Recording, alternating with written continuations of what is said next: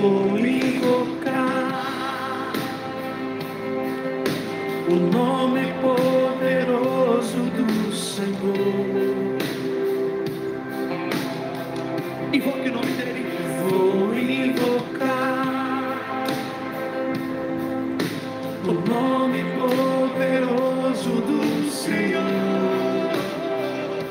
Talvez invocar esse nome seja para nós admitirmos que Ele está acima de todo mundo. Ao nome de Jesus, se dobre todo joelho, toda língua proclame, confesse.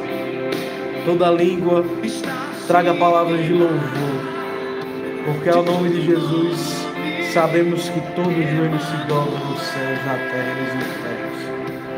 E eu e você, seres dotados por Deus de uma consciência maior do que todas as criaturas, eu e você proclamemos que Jesus Cristo é o Senhor. Jesus Cristo é o Senhor da minha vida, Jesus Cristo é o Senhor da minha história. Proclamar esse nome é deixar que Ele faça mais até mesmo na sua consciência. Porque Ele é poderoso para fazer infinitamente mais. Ele é poderoso para fazer, Deus é poderoso para fazer infinitamente mais. Ele é poderoso para fazer, Deus é poderoso para fazer infinitamente mais.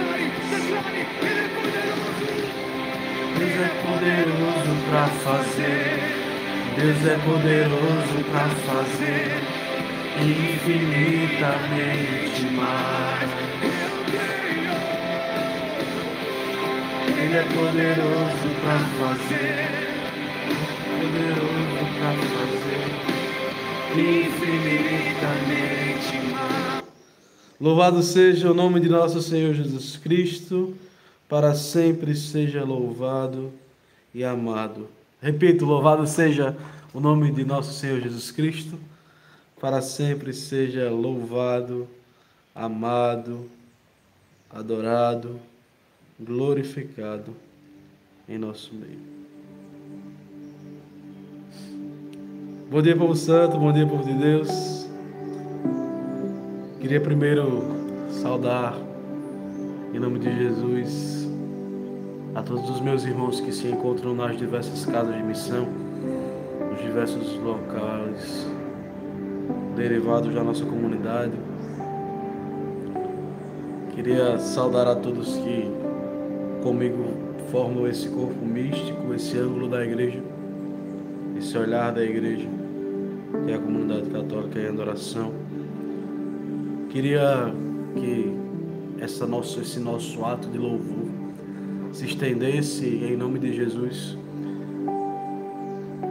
pela conversão daqueles que ainda não creem, não adoram e não esperam este santo nome. Queria que esse nosso ato de amor e adoração fosse elevado pelos nossos irmãos mais velhos, os judeus, neste dia de hoje. Queria que neste mês da Bíblia a palavra que vamos ler fosse glorificada em minha vida e em sua vida. E também queria justificar a não estada do nosso pai fundador, é, desde ontem que ele estava em deslocamento para de Manaus para cá Imagine, Manaus, Manaus pra cá não, né? Que eu podia estar aqui no meu pai. Vem, vem, vem, dá uma chegada aqui no Rio. Ele foi pra João Pessoa, né? É, desde ontem que ele estava nesse deslocamento, chegou de madrugada. Deslocamento bem pesadinho, gente. Imagina que são horas e horas de aeroporto. Ele que já vinha de uma missão pesada em Tefé e etc. E estamos juntos aqui nessa incumbência. Menina, agora eu prego. Irmã Cecília entrou, aleluia! E estou eu aqui nessa incumbência de deixar que a palavra de Deus faça efeito em mim e em você. Amém? Vamos utilizar hoje o Evangelho, tá? Evangelho segundo São Lucas, capítulo 6, versículos de 1 a 5. E peço hoje também a intercessão de São Gregório Magno, São Gregório Magno que escreveu sobre a vida de São Bento. São Gregório Magno que defendeu a igreja de tantas e tantas heresias. Menino, agora eu prego ao quadrado, a irmã Isabel entrou, aleluia. Bruna, tá no, no YouTube errado, viu? Bota aí fixo no YouTube da comunidade. Tu, tu, tu sabe como é que faz essas coisas, deixa de onda. E é, eu queria hoje pregar com essa intercessão de São Gregório Magno. Com essa intercessão de, desse santo que, por nós, pelos oblatos em adoração, fez muito sem saber que os frutos dariam também nele. É, são Gregório Magno também leva o, o nome de um, modo de canto que ele mesmo organizou, vendo que a igreja já vivia, que vocês conhecem como canto gregoriano ou cantochão, dos, dos, das mais belas formas de arte de, de, da igreja de elevação do, do nosso. O canto gregoriano ele é a sensação, as vozes, o jeito de cantar, ele é uma prefiguração do céu. Então, por intercessão de São Gregório Magno, nós fiquemos prefigurados ao céu na manhã de hoje. Amém? Então vamos para o Evangelho, para que essa corrente de graça e alegria esteja em nosso meio. Menino, agora eu estou com medo, o Herta entrou. Sem mais brincadeiras, o Senhor esteja conosco. Ele está no meio de nós. Traça esse sinal da cruz com devoção porque esta é a proclamação do Evangelho de nosso Senhor Jesus Cristo, segundo São Lucas. Glória a vós, Senhor. Fica um instante em silêncio. Espírito Santo de Deus, movimenta o teu povo em direção à tua palavra.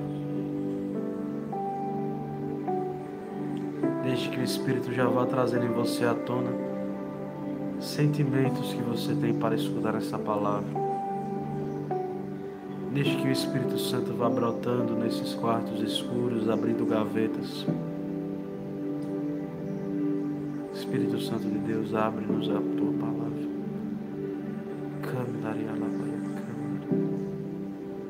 Abre-nos a tua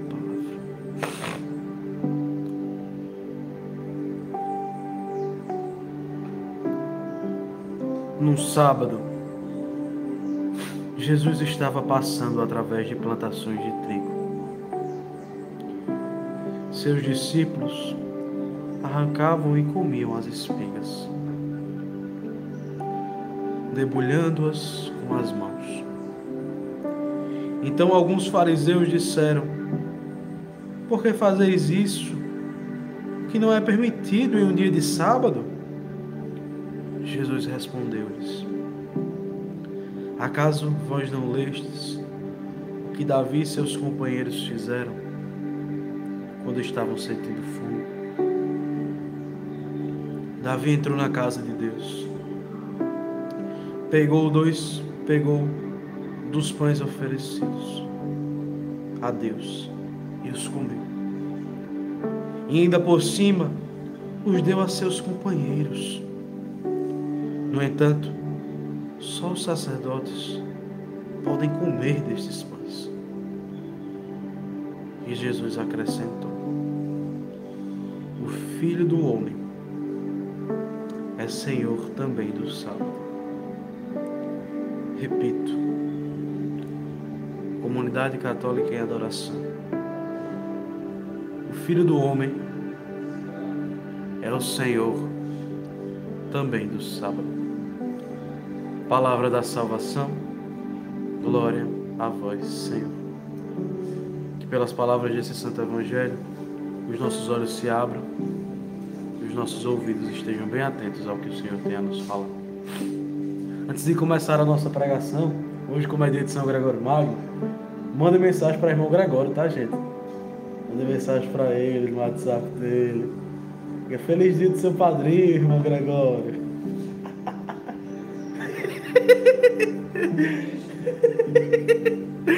Feliz dia do seu padrinho, irmão Gregório. Fazer que nem eu fiz com o irmão Maria Madalena.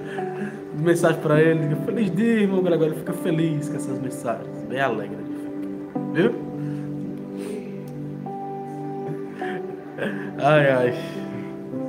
Ele tá aqui, tá aqui me olhando, me ameaçando molhar com a mangueira. O bichinho. Mas vamos lá, voltando pro texto. Entra no contexto histórico comigo. Nós estamos falando dentro de uma comunidade judaica. Guardar os sabates para, o sabate para os judeus era sagrado.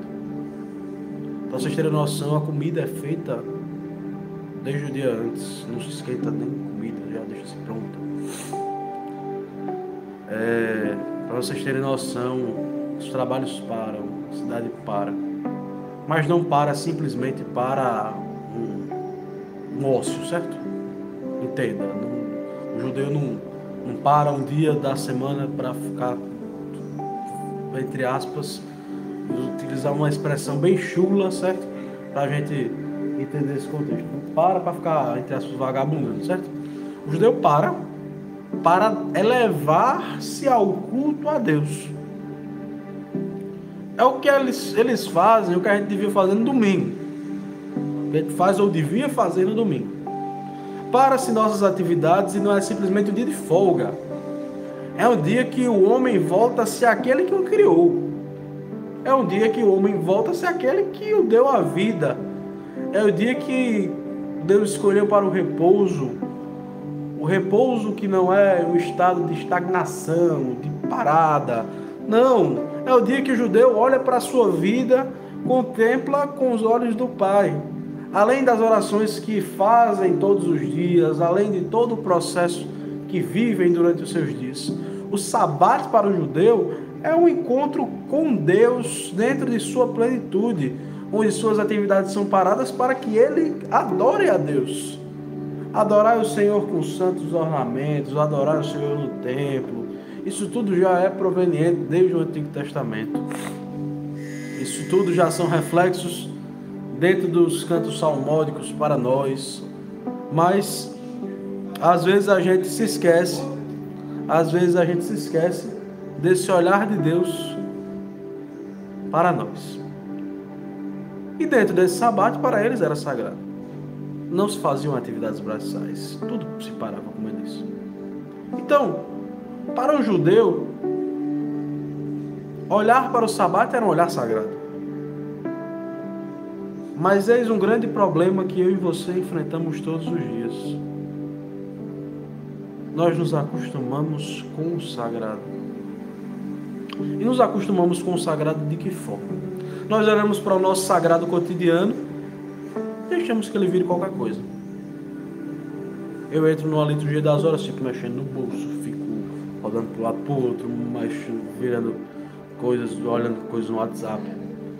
Por exemplo, eu e meu Basílio, minha culpa, minha tão grande culpa, certo? Eu estava desconcentrando da liturgia das horas quando eu estava rezando com o celular. Tive que me, me comportar, entre aspas, né? Converter os meus costumes, né? já usando a expressão de São Bento, e tive que começar a rezar a liturgia das horas, no caso, voltar a rezar a liturgia das horas com os breviários, com as orações da liturgia das horas. Tive que voltar a rezar a liturgia das horas do jeito que estava sendo pedido pela igreja. Peguei meu breviário e voltei a rezar. Por quê? Isso é uma relativização do sagrado. Relativização do sagrado é quando você chega na adoração de terça-feira e só quer tirar foto. Relativização do sagrado é quando você vai para uma missão e em vez de gastar tempo na missão e pela missão, vai turistar.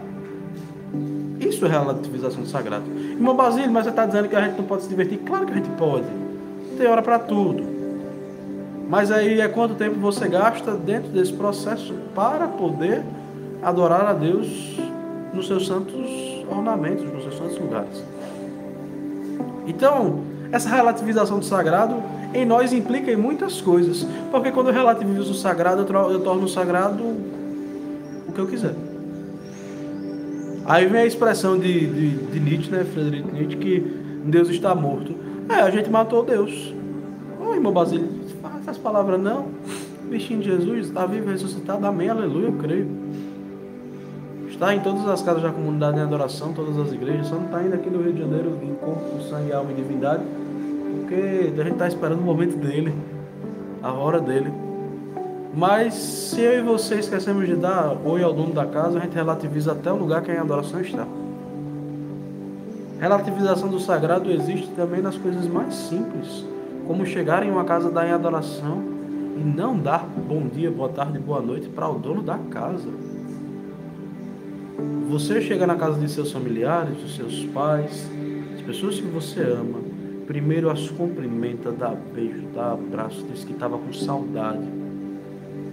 Mas para conversar com Jesus Cristo, quando você chega na casa dele, você passa direto, age como. É pesada a expressão que eu vou usar, mas a gente às vezes age como um cavalo. Como assim?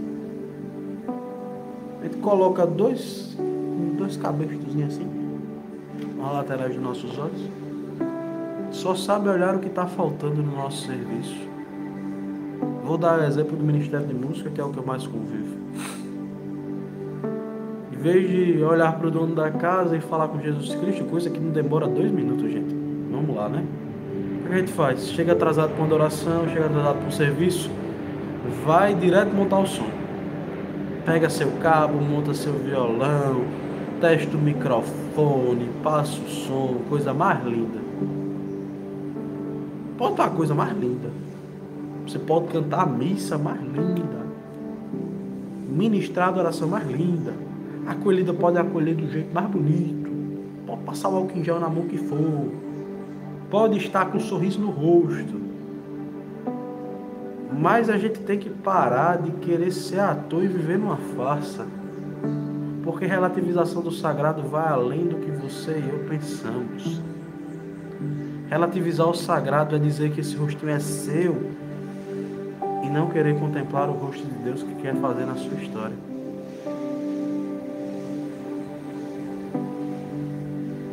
Não contemplar o Deus que quer mudar a tua vida.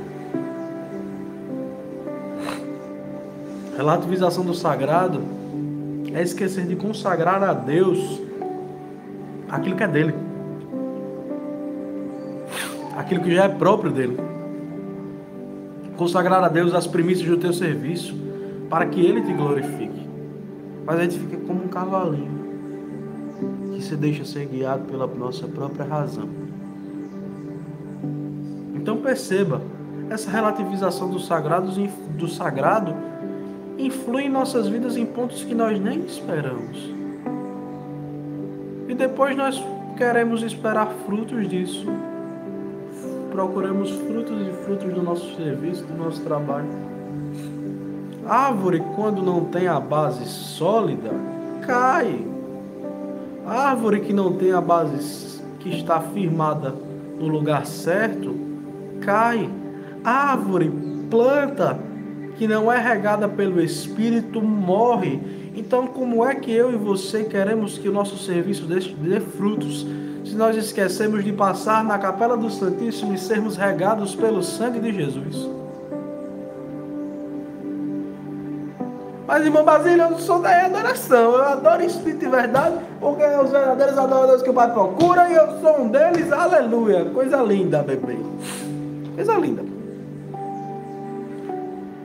Então você está esquecendo de que o lugar que Deus escolheu para você é consagrado a Ele. Vai relativizando, já já tu esquece o que é Eucaristia e comunga todo domingo como se fosse qualquer dia da semana. Vai deixando que Jesus Cristo seja o centro. Eu, irmão Basílio, vai, irmão Basílio, levando a vida religiosa, deixa a vida me levar. Comunga todo dia. Eu estou sentindo uma saudade, gente, admito, certo? sentindo uma saudade, porque aqui no Rio a gente ainda não tem Jesus Eucarístico na nossa casa. Eu tô morrendo de saudade. Vocês veem essa pessoa brincalhona, tirar onda, etc. Mas só eu sei quão me faz falta ter Jesus Eucarístico na minha casa, poder comungá-lo todo dia. É porque eu não relativizo o sagrado? Não, eu relativizo muitas vezes. mas é porque eu e você temos que criar consciência de que, mesmo na nossa imperfeição, Ele nos deu a misericórdia para continuarmos querendo ter o convívio dos eleitos. Mesmo na nossa imperfeição, Ele escolheu caminhar conosco. E eu bendigo e louvo a Deus porque eu sei que eu não presto, mas Ele me escolheu para caminhar com Ele. Mas eu sinto falta de tê-lo comigo. Mesmo que às vezes o meu racional relativize, mas a gente tem que tomar a consciência de que precisa ser regado por essa misericórdia, lavado por esse sangue, para que o nosso ser dê frutos porque você tem que ser. Entenda o que eu vou falar. Você tem que ser mais cristão fora da adoração do que dentro dela. Porque dentro dela você tem desafios, tem pessoas que você não gosta, beleza, isso aí tudo bem, mas todo mundo está vivendo o mesmo propósito. A gente sabe que está dentro da adoração é para chegar ao céu. Se ainda não sabe, seja bem-vindo. Comunidade Católica em adoração. A gente quer chegar no céu. Purgatório para a gente, não, a gente não quer purgatório, a gente quer céu. Mas você tem que ser mais cristão fora da adoração. Porque se você leva a sua vida relativizando dentro de casa, imagine como chega, quando chega fora, que o mundo é todo relativo, que diz que Jesus Cristo não é o Senhor. Pessoas que do seu convívio relativizam tudo e todos, já vivem por suas próprias vontades há muito tempo. Me desculpe, mas se eu e você não formos cristãos, se já não somos cristãos dentro de casa, imagine fora. mais do que ser cristão fora, seja cristão. Cristão não é ser quem você quer ser, é ser o que Cristo quer ser. Ser cristão é buscar ser a face de Cristo, outro Cristo. Então você tem que crucificar sua vontade. Então você tem que crucificar aquilo que você tem. Olhar para ele e dizer: Senhor, eu estou aqui. Eu sei que ainda não sou perfeito, mas eu quero ser cristão. Ih, ainda estou em 25 minutos e ainda estou empregando versículo.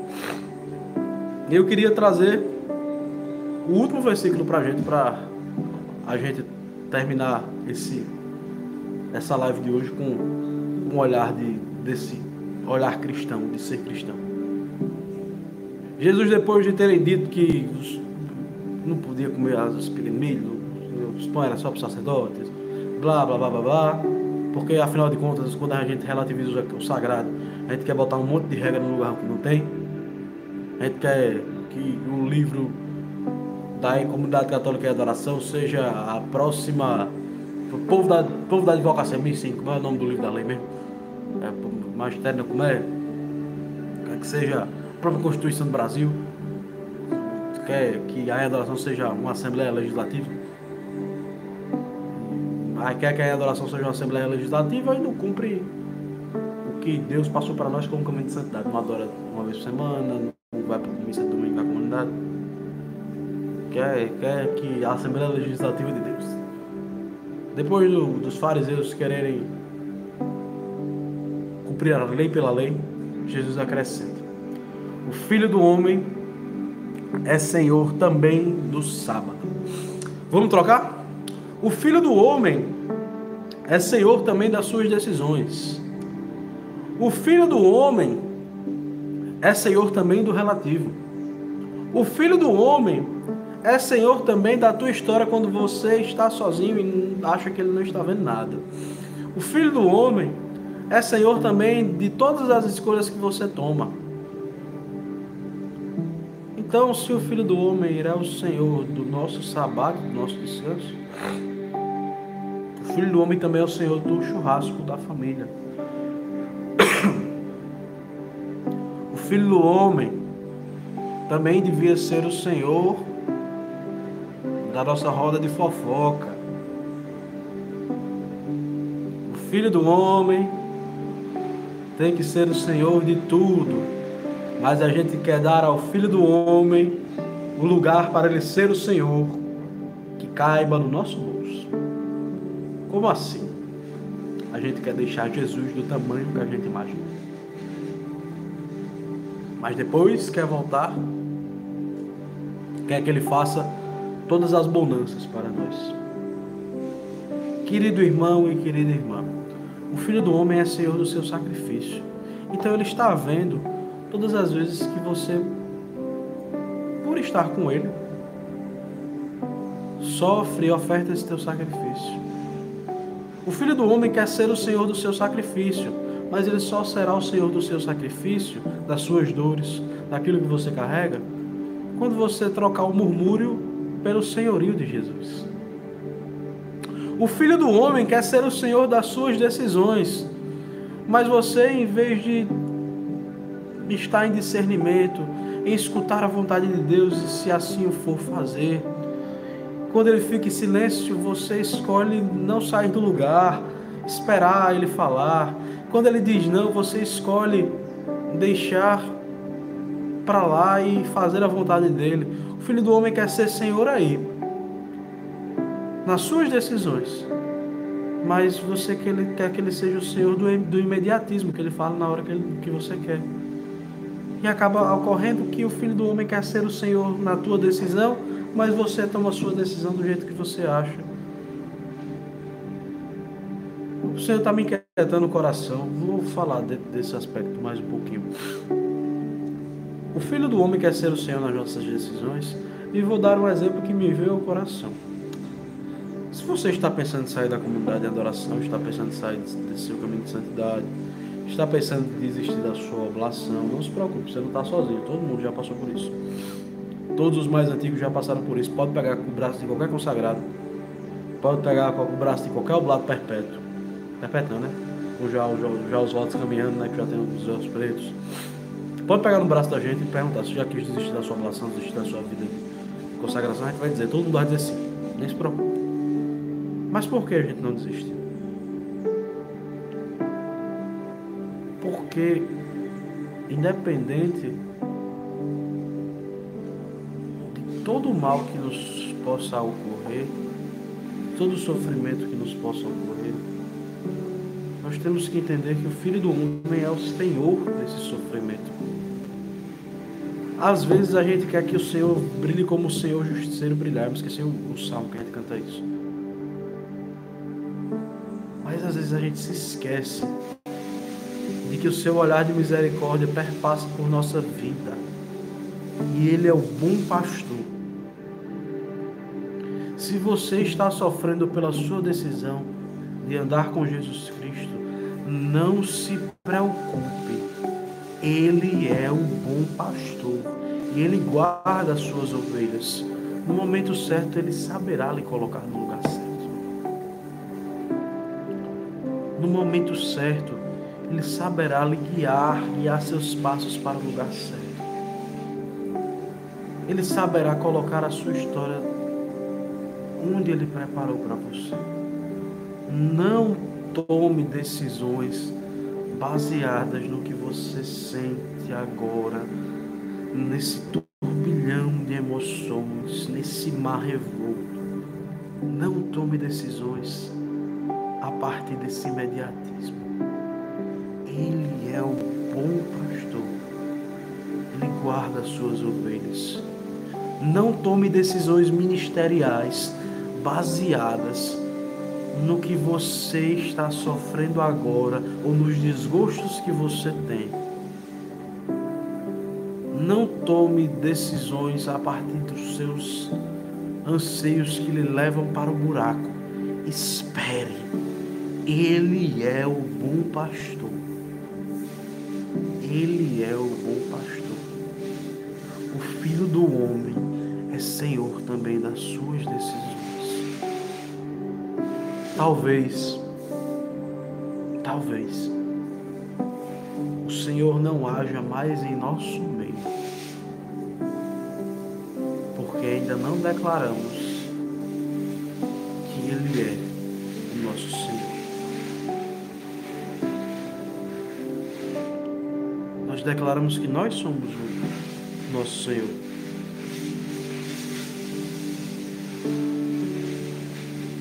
declaramos que somos nosso Deus, mas esquecemos que Ele é o nosso Senhor.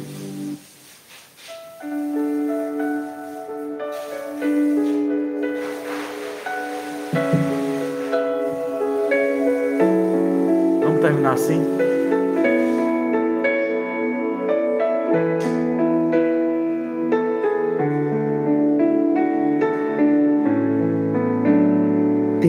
Pelos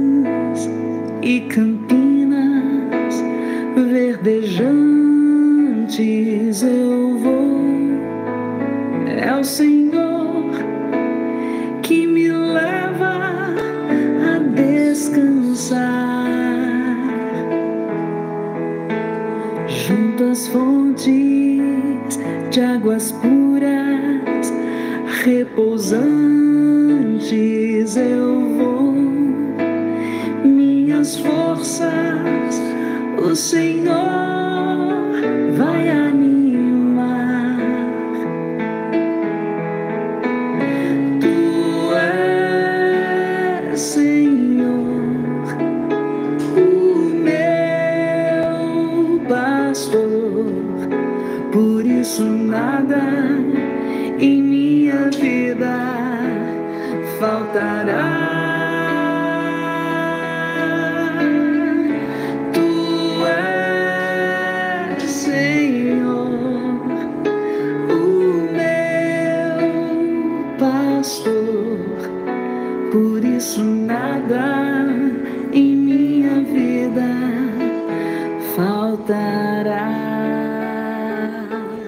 Queria fazer um desafio. Amanhã é domingo, dia do Senhor. Leve para a sua comunhão, de preferência em E casa, na sua casa, seu nome nas casas de nossa comunidade. Desde hoje à tarde a gente tem missa na Terra da Promessa. É um lugar muito propício para fazer isso. Estenda a sua ação de graças. O Padre terminar a missa, der a bênção. Contemple um pouco o que a comunidade em adoração já conquistou. Se for na Terra da Promessa, olha a capela. Casa São Miguel, olha as obras que nós já fizemos naquele lugar. Contemple isso e traga no seu coração esse sentimento de pertença para que Deus coloque no seu coração onde ele precisa ser pastor primeiro dentro da sua vida comunitária. Onde é que você está querendo dar passos seus? Onde é que você está querendo ser o seu Senhor? Que o Espírito Santo de Deus nos revele que o Senhor pode fazer por nós.